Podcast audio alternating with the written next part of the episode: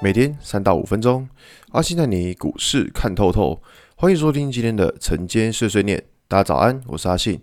今天是十二月二十号，礼拜一。先来为大家整理一下上礼拜的美国股市。道琼指数下跌五百三十二点，跌幅一点四八个百分点。纳斯达克下跌十点七六点，跌幅零点零七个百分点。；S M P Y 指数下跌六点四四点，跌幅一点三八个百分点。费城半导体指数下跌五点二八点，跌幅零点一四个百分点。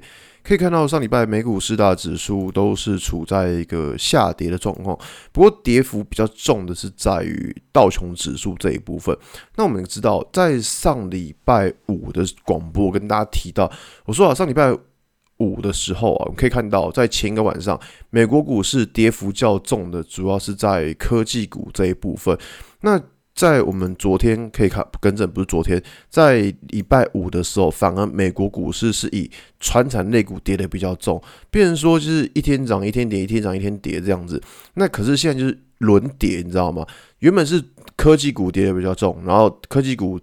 跌幅稍微收敛之后，换传产股跌的比较重，所以这种情况当然就是以整个美国股市来说，其实并不是这么的漂亮。因为我们可以看到美股四大指数目前都是在五日均线的下方，所以以这种情况，当然我觉得在这个礼拜可能也要很提防，就是说关于说美国股市它会不会呃把台股整个拖累下去哦。所以说这我觉得这个是在。嗯，这个礼拜需要蛮关注在于美国股市这一部分。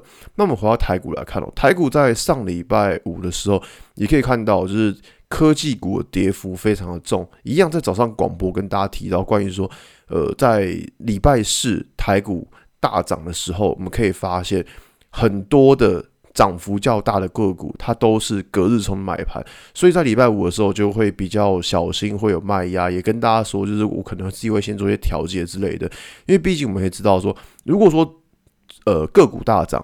那个股的买盘，它是法人的买盘，那这种买盘它会比较安定一点。但可以看到，在上礼拜五的时候，买盘却是隔日冲的买盘，所以我们看大概可以知道说，大概他们在礼拜四买进，礼拜五隔天可能就卖出了，所以变成说这种买盘就比较不安定。那你就看到很多股票，好像呃电子纸啊，或像是呃二极体这一部分，前天涨幅比较多的，隔天会直接摔下来。那当然，以现在这种行情来说。呃，我觉得蛮妙的地方在于说，台股其实是相对抗跌，因为我们可以知道，其实，在这一波台股反弹以来，可以发现说，美国股市在每天震啊震啊震啊，但台股现在它还能够撑在五日均线上面，而且可以看到，就是说，从之前那波开始，可以看到航运股先把指数撑上来，航运股休息之后，再来可以看到面板股又开始撑指数，那面板五撑指数。再来，在上礼拜我可以看到是钢铁类股在撑指数，所以你会发现说，哎，奇怪，怎么怎么好像都一直在撑指数的感觉？对，就这个盘就是有个莫名其妙的手一直在撑着。那当然，你说这种情况是好还是坏？我个人是不予置评的，因为撑指数，但是个股跌得稀里哗啦，其实在操作难度还是会比较高的。所以，变说，其实在这个礼拜，我觉得一个很重要的关键是说。嗯，第一个就是我希望个股的情况是能够相对较好了，就不要像是上礼拜这个样子是大大幅度的起盘。那再来就是这个礼拜有个比较关键的位置是在一七八一八这个位置，这个位置是基准价的部分。那在基准价如果跌破的话，那我们就会知道说，在这个礼拜的周线 MA 五这条均线就会变下弯了，下弯的均线就会变成是压力。所以说在这个礼拜，我觉得一个很重要的关键点是一七八一八这个位置到底能不能够站上？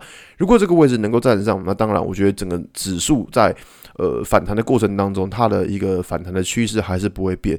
那如果我们看到跌破这一条，呃，跌破这个一七八一八的位置，甚至周线也把五周的均线给跌破了。那我觉得在现在的操作或在未来的操作，可能就会比较小心一点了。这个是在这礼拜关盘的时候，我觉得一个比较重要的观察方向。好吧，那今天节目就到这边。如果你喜欢今天内容，记得按下追踪关注我。如果想知道更多更详尽的分析，在我的专案《给通勤族的标股报告书》里面有更多股送茶分享给大家哦。阿信晨间碎碎念，我们明天见，拜拜。